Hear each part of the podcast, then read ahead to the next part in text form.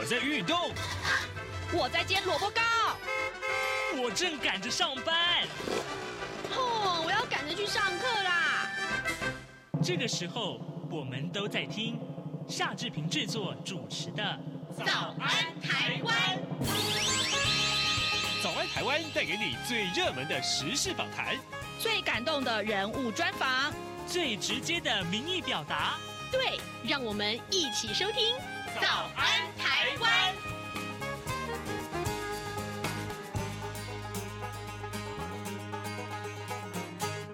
安，台湾！我是夏志平。今天是二零二三年的九月六号，星期三。今天早安现场这个单元呢，志平要为您呃来呃邀请啊资深媒体人，同时也是《泰报》主任记者郭鸿章。我们请鸿章到节目中来，跟大家聊一聊最近这一段时间以来，我们看到的很多台湾的政经的情势，或者是两岸关系啊。我们特别看到，呃，在呃八月二十八号的时候呢，红海创办人郭台铭他终于宣布参选了。其其实啊，经过这一段时间以来，我们看看他的民调的呃这个支持度如何？还有呢，就是呃可以说打这个打乱了一池春水啊。这个郭台铭的参选，对于其他的呃这个非绿营的候选人的两位候选人，总共这三个人，他们要怎么去整合？我相信是大家大家最关注的话题。当然了，呃提到了选举啊，这个侯友谊他昨天也端出了一些呃这个证件来。待会呢，可以的话，我们也请鸿章顺便评论这些个呃大选的相关的讯息。好，在跟红章来聊时事之前呢，志平有一点点的时间来跟大家说一说各平面媒体上面的头版头条讯息。今天的这个呃平面媒体的讯息还蛮多的啊，我们来看一看是《自由时报》。《自由时报》头版头条就是告诉我们 U 十六嗯男篮啊男子篮球的亚锦赛，我台湾呢呃无预警的被退赛被退赛。那东亚篮球协会啊片面修改了参赛的规则，事前也没有告知啊，导致台湾突然没有办法参与 U 十六亚洲男篮锦标赛，令教练教练和这个年轻的球员既无奈而且是遗憾。那么中华民国的篮球协会就透露说，这是东亚篮协的主席姚明他单方面的决定，啊，霸权独断的心态损害了台湾队参赛的权益，篮协已经表达严正的抗议了。这是自由时报今天跟大家呃所报道的头版头条的讯息。另外啊，我们刚刚提到侯友谊，呃，这个就是国民党的总统参选人啊，他提出了这个呃。这个抢银发票的一些相关政策，今天《中国时报》为啊、这个这目前的选举的各阵营的这个呃银发族的这个选票呢，也做了很多的一些汇整。呃，《中国时报》头版头条告诉我们，二零二四总统大选呢，回归政见交锋。呃，国民党的呃总统参选人侯友谊昨天就提出来，在排富的这个前提之下，六十五岁以上的长长者是免缴健保费的。那么卫福部昨天也同日拍板了，免费要接种肺炎链球菌疫苗，呃的这个年龄放宽到六十五岁以上。而民众党的总统参选人柯文哲今天也将会提出有效医疗和永续健保的政策。六十五岁以上人口啊，大概目前来看有四百一十五万人。那么蓝绿各自都祭出了这个。相关的利多政策啊，都希望能够争取到银发族的支持。这是今天《中国时报》上面的头版头条讯息。另外，我们来看到是《联合报》。《联合报》哎，提到这个消息啊，呃，在《自由时报》上面的头版也看到了，就是台南市的前议长郭信良他涉贪起诉这件事情，呃，它的影响性非常的深远啊。我们就来看看《联合报》头版头条的内文。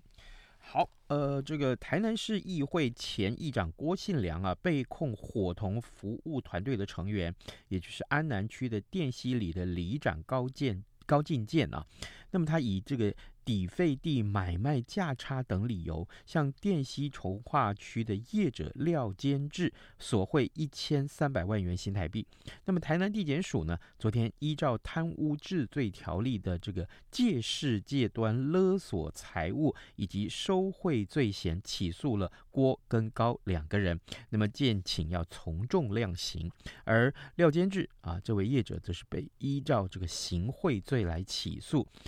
高健健坦诚啊，收到了这一千三百万元，但是呢，否认把钱分给郭信良，辩称呢，收到的这个款项已经分别用在签赌或者是还债了。但是呢，检察官深入的追查，却这个流向不明的款项却发现了，就是说，呃。呃，高敬建他分两次向这个呃廖先生来索取呃这个汇款。那么除了联络郭信良出现在郭家，隔天郭信良相关的账户就有这个款项存入了，认定了这个呃郭信良是收贿五百五十万元，那么呃高进良是收贿七百五十万元。但是呢，呃郭信良是否认收贿的。不过目前这件事情，呃这个呃。检察官已经决定要起诉郭信良，而呃，当然也看到就是呃，郭信良昨天也也被交保候传啊。好，另外我们再来看看是《自由时报》上面的头版头条的，除了这个呃中国的这个姚明他主。主导片面决定 U 十六男子篮球没有办法，呃，台湾队没有办法参赛之外，另外有一项民调，我特别要跟大家来介绍，就是百分之五十一的英国英国的选民啊，呃，认为说应该要跟中国保持距离。诶，我们来看看这个新闻，就是英国的外交大臣啊，科维利啊、呃，才在上个礼拜去中国访问，那么试图要改善啊、这个持续低迷的英国很。中国的这个关系，但是呢，英国的《泰晤士报》呃这个四号却报道了，就是民意跟市场分析呃这个呃机构啊呃就一个民调公司啊，最近做了一个调查，有百分之五十一的英国选民是认为说应该要跟中国啊保持距离，呃。那么执政的这个党啊，也就是保守党的选民啊，更有高达六成是呃认为是认同这个看法的。好，这就是我们看到一个呃英国的民调。好，呃，大致上这是今天各平面媒体上面的头版头的头条或头版的一些相关的讯息啊。那我们看到呃今天联合报也特别要关注这个事情，就是超丝的进口蛋这件事情从。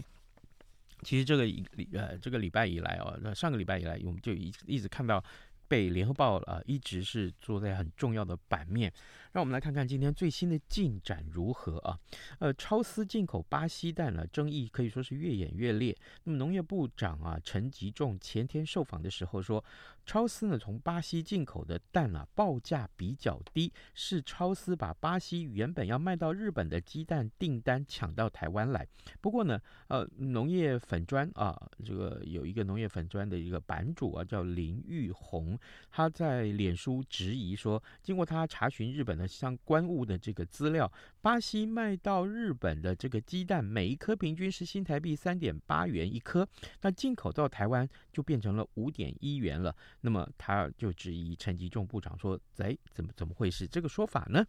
那么呃。前农业部的专案进口鸡蛋的资金来源，其实也爆出了争议啊。那么农业部原定原先是表示说，是以农业发展基金来支应近五点七亿的采购费用，但现在却传出是中央畜产会向农业金库贷款支应。外界质疑农业部把农业金库当成了小金库，有违法之余。那么蓝营也表示呢，只要向银行借钱都需要担保品。那么非政府部门的呃的。续产会向农业银行贷款的时候，提供哪些个担保品呢？这质疑已经是违反了银行法，后续将会调阅资料来告发。这是我们今天看到联合报上面的头版头条讯息。好，呃，现在时间是早晨的七点零九分二十七秒。那我们先记一段广告，广告过后马上跟红章要一块来聊时事哦。喂，你好，这里是中央广播电台，请问一下，明天跟你……这些声音都是我们为你准备节目的前奏。世界期望和平，央广持续发声，央广九十五周年快乐！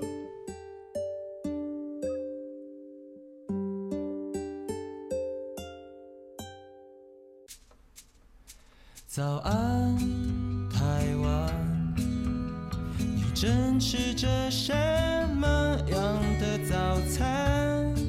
吐司加火腿蛋，咬一口，然后收听中央广播电台。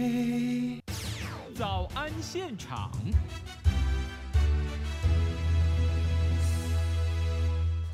这里是中央广播电台台湾之音，您所收听的节目。是早安台湾，我是夏志平。那么此刻时间早上七点十分四十秒了，各位，继总统大选的这个呃相关的课题，其实是受到很多很多人的关注。我相信了这段时间以来，呃，各平面媒体也好，各电子媒体也好，大家上网去搜寻新闻、看新闻的时候，其实都已经看到了，就是呃有关于嗯这个总统大选各阵营的候选人他们的呃各地方去拜票也好。好，或者是提出来的政见啊，牛肉也好，呃，都成为一个探讨的一个话题。那当然也有很多媒体是锁定在这个 口水战上面了啊。那央广呢，其实我们不会呃刻意去做这些口水的的新闻。那我们今天就先从这个侯友谊所提出来的政见，超过六十五岁啊，在排富条款的这个前提之下，排富的前提之下，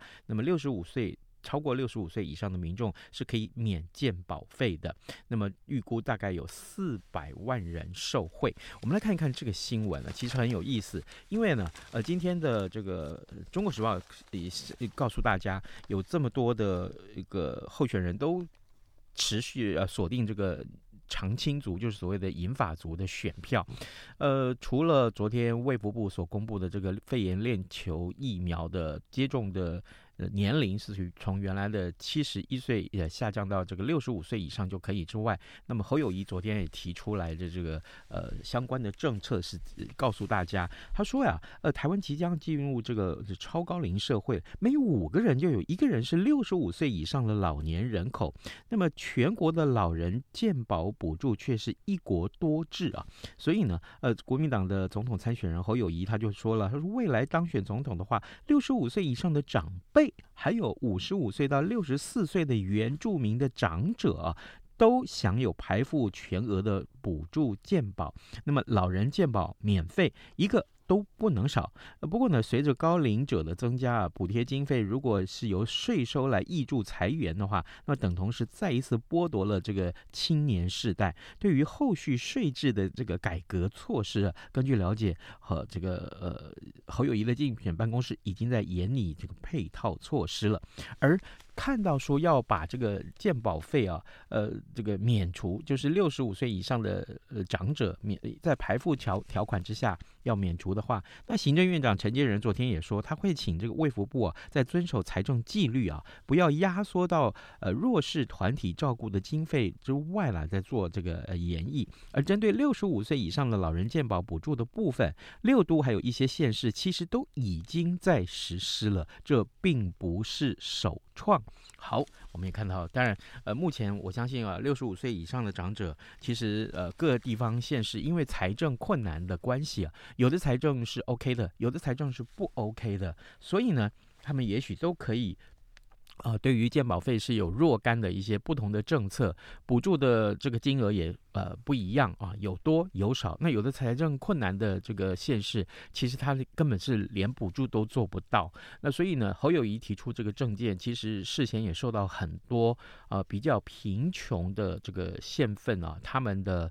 呃这个地方政府非常的重视这个话题。但是呢，但是呢，当然选票大家都呃想要呃争取，而政策大家都会喊啊，坦白说，但如果这些政策是没有经过啊这个详细的呃评估也好，或者是这个呃拟定也好，就来提出的话，其实这是很危险的事情。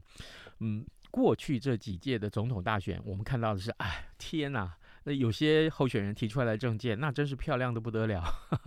啊！呃，我就不说是哪一个政党了。事实上呢，今其实是很多的呃政党提出来的政见也都没有实现，对不对？啊，你没有实现就等于是跳票嘛。那跳票你要不要这个票都投完了，那你怎么办呢？所以这时候我们还是要呼吁选民啊，如果可以的话，你当然不要从口水去选择你的候选人，你要从他的政治理念去选择你要投票给哪一位的候选人，更重要的是呢，当然我们每一位选民都要有检验政策牛肉的这个很重要的知识啊，或者是意识。如果说看到这个政见提出来很漂亮，口号喊的哦，那真是不得了啊，这漂亮的不得了，这要如何如何？可是呢，我们就根据这个漂亮的口号去投票的话，那么对不起，万一他跳票了，你当初的这一票是不是就等于白投了呢？好，这是一个非常值得思考的问题。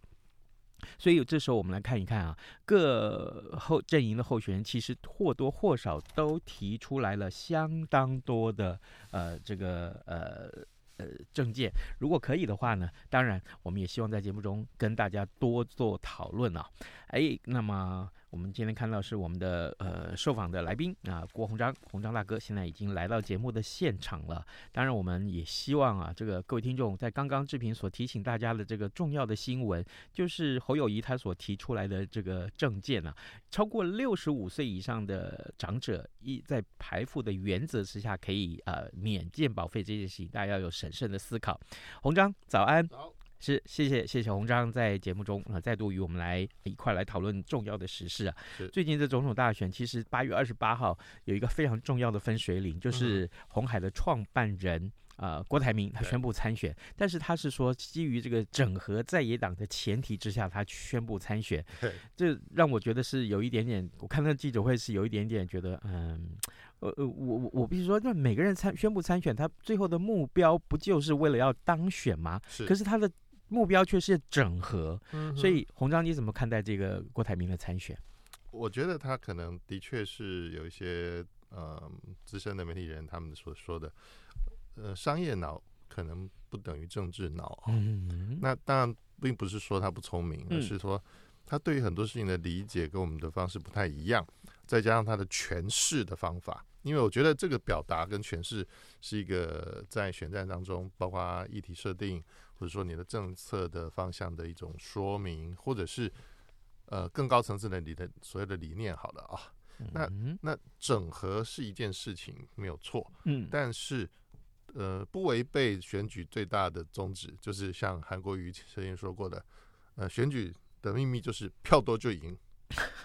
这不是尝试吗？对，那整合也是票多就赢嘛，嗯，对不对？但是它的整合是指说在。呃，所有反对执政党的力量里面去整合，嗯，那当然白话都听得懂，嗯，可是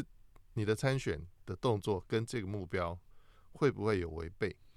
这中间的连结，我我觉得大家可能都被他弄得比较模糊了啊。嗯，那尤其是说，如果他在国民党内并没有争取到任何的，应该说，呃，上一次是第一次四年前是失败的，就是说初选是失败的，是，但是第二次是连初选。呃，应该说走完了程序，可是他是属于有点这种外卡外卡竞赛的这个竞赛竞争者啊，是。就也没有真的在局内，是说陪着陪着玩了，最后没有提名他，没有征召他，但是不代表他真的参与初选，嗯，因为从头到尾都他都没有被承认过，说我们在对你做所谓的呃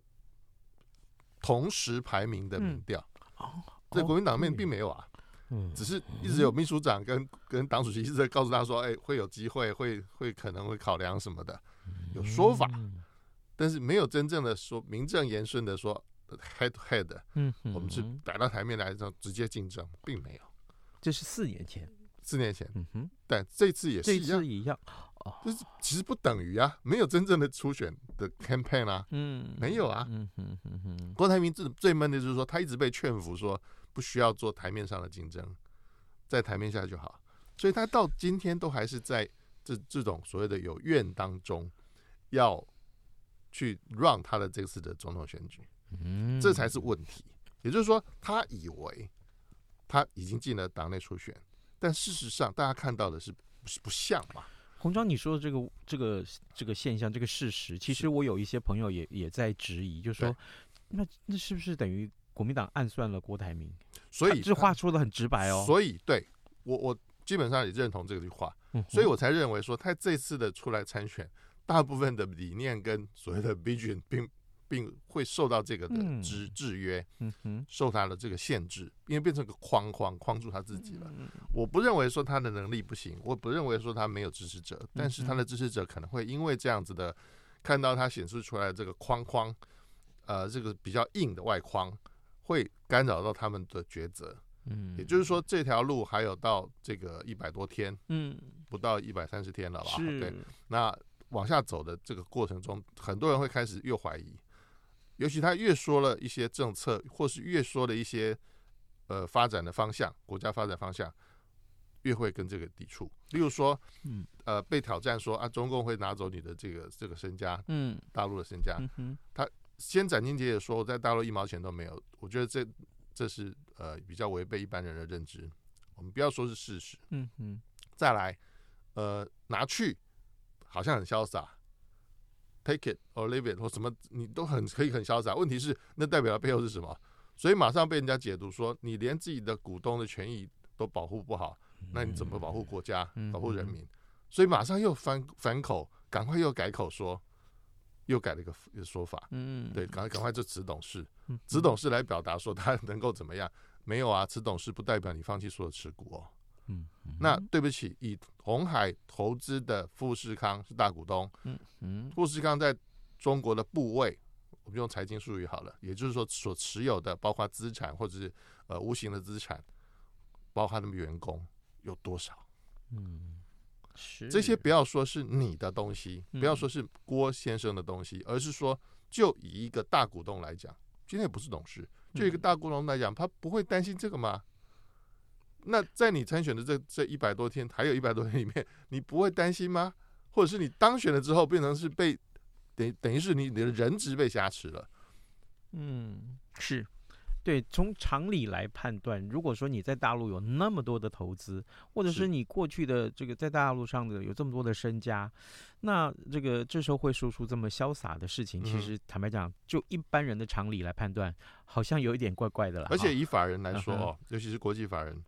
你所有的股权的变动，由于这几年，我们这四年好了，嗯、不可能这个五轨搬运完全没有人知道。嗯，是是，这些 alarm 都会。都会是警示，不要不一定要发重大讯息。如果在中国大陆有这么多的所得的话，其实要怎么汇出，那真是一个非常大的困难。我必须说这是实情了啊！了解内幕的这个听众朋友应该都知道我们在说些什么。好，各位听众，今天早上这频为您邀请了资深媒体人，同时也是泰报主任记者郭鸿章来到节目现场，跟大家一块来聊新闻时事。我们锁定的目标呃的课题话题，当然就是总统大选。所以郭台铭的参选强调是整合，可是这样子来看好了，我我昨天看到一份最新的民调啊，这个呃这个不说是哪一哪一个人做的民调了啊，赖清德就是民进党的这个总统候选人，他民调的支持率是百分之三十的话，那么接下来其他呃三个人呃依依照次序分别是这个呃侯友谊啊郭台呃最后才是郭台铭，中间是这个柯文哲，可是。假定是这样来看的话，如果真的要整合成功，更何况整合不一定成功哦。我必须先说这个前提啊。没错。那真的，如果真的让这个非绿阵营整合成功，就代表选票可以超过绿阵营吗？嗯哼。我我我我想，这这是一加一等于二的一个算术问题吗？是。如果按照这个呃，如果这民调代表当初的最后的投票行为，嗯，那可以说有超出。嗯哼，没有错，是非绿大于绿，是。但投票行为如果这么简单的话，嗯，那很多我觉得政治学者、选举的学者，这也这也小笠原先生可能都要退休了。这也是从一九九六年我们开始接触总统大选以来，我心里面最大的疑问啊。是啊，呃，我其实如果我们自己以选民来的身就身份的的那个认知来思考啊，其实到。投票日那天，嗯，假设说好，你不要说截止是四点投票嘛，哈，嗯，那你最少你下午三点得出门吧，嗯哼，我家离投票所更近，走路只要三分钟。嗯，那我穿好衣服，我 拿上钥匙，拿着手机，拿着投资单走出去啊，带身份证走出去，我大概如果没有人排队的话，我十分钟内就可以完成投票。是，那我至少我有十分钟的时间去考虑吧。你到那一天才考虑？啊，我只是假设。那如果台湾的选民都是像这样子，到最后一刻才要决定的话，呃、那也很可怕。是哦，那如果到最后一刻的大部分有这么多人，超过六成好了，嗯，都要换掉执政党，我觉得以现在看到的各种迹象来研判，嗯，跟我们刚刚所讲的那个六成多要把执政党换掉那个。动力、动能，嗯哼，看是看不到的。嗯，虽然有三组候选人，还虽然有很多旁边的小鸡在帮腔助阵，可是看不到有那么大的动能要换掉。嗯，所以所以才会有人说赖清德是躺着选。当然赖正营也否认说他们其实都积极在备战，嗯，然后指挥各种的议题，还有这个国政白皮书。嗯哼，这我是相信的，因为因为赖这个人的人格特质。真的不会很 easy 的，嗯，他不会很放松的，不会，嗯，他不是蛋黄哥，是，就绝对不会就是放着放着让他走，对，不是让放着让他 run 下去，不会。更何况啊，我必须提出一个现象，我想也请呃洪章为我们评论一下，就让我们省所剩时间不多，嗯、就是呃这个有很多人是呃非蓝非绿啊，嗯、就是说所谓的我的政治政党色彩就是。只要是蓝绿，我都不投的。嗯，啊，也有这种人。一旦看到这个三个人的整合，就是郭、柯跟侯三个人整合的话，他可能这个票投不下去啊。没错，我觉得最主要是说，以目前来讲，我们先不要说他们之间理念有什么大点的差别，嗯，因为有时候很难分。对，因为如果你都打的是非绿，或是换绿下台，那那好像是理念都一样。嗯，可是你在细究他们自己现在目前的所持的立场，就可以很清楚。呃，我们倒过来讲好了。柯文哲一个民众党主席，他要扛很多的小鸡，要选立委，嗯，他还是想变成呃台湾第二大政党，嗯，嗯，那取代国民党这个事很清楚，是，所以我昨天又看到所谓的蓝白和什么先谈立委，呃，再谈总统，嗯，或者先谈总统或谈立委，我就认为都一样，嗯，事实上都是一个假的讯息，嗯，不会成，因为这个态势是。所有知道科的人，所有接近科的人，都已经早就洞悉的。我觉得朱立伦主席是不会忽视这个讯息的。即使很想把民进党换掉，即使很想让侯友谊呃选战打得漂亮，我们不要说最后胜选这个有时候成事在天啊、哦，嗯，呃，但是我不认为以朱立伦或者朱或者国民党中央的团队有这么弱，弱到无法判别科的真正意图。那再来讲。好，侯侯心里一定会觉得说，我是名门，就是这个正正正儿八经提名的人，嗯哼，为什么可以说要换我就换我，或者叫我当副手？不可能。对，再来，郭本人他一定要当大的，嗯，还有他要用什么代价去换取他当大的？嗯，你你说到这个非常重要问题，这。一呃，需要整合的这三个人，嗯、没有任何一个人想要当副手啊。对，更何况就算有一个人想要当副手，好了，是那另外多出来的那个人要当什么？不知道。对，对，所以才会说我们没有两个副总统、啊。所以之前才会说，呃，黄建庭他们提过说要这个呃，因为最因为选票最大化，所以立委席次会最大化，嗯，然后会会有拿到立法院长的机会，嗯嗯，是。那但是这个又是一个两层次的，那那根据你的说法，啊、那可多了。是，那还有就是那将来这个胜选之后组阁的呢？是啊，行政院长的位置都要有。对，所以我觉得这个都是呃太多变数的东西，不可控的东西，要拿到台面那上来当一个扎扎实的筹码的时候哦。嗯我觉得你你根本叫牌的机会都没有，是真的。更何况，如果说这些个位置是可以先商量好的，哦、那置台湾民主于何地？这是非常不堪的，我必须这样子讲，真的非常不堪啊！嗯、好，各位听众，今天早上志平为您邀请到资深媒体人、泰报主任记者郭鸿章，请鸿章在节目中跟大家一块来聊新闻时事啊。我们聊的除了这个蓝呃非绿阵营的整合之外，我们也刚刚一开始也对这个呃最近所提出来的这些个鉴保政策的牛肉有多所探讨。讨。我们今天非常谢谢鸿章跟我们的讨论，然后呢，我们也谢谢各位听众朋友的收听，咱们就明天再会喽，拜拜，拜拜。不管是一二三四二二三是精神打不起，加上的水果贝果而 ice tea，你选一样能让你醒一醒，反正过了十二点，好多一样被丢弃。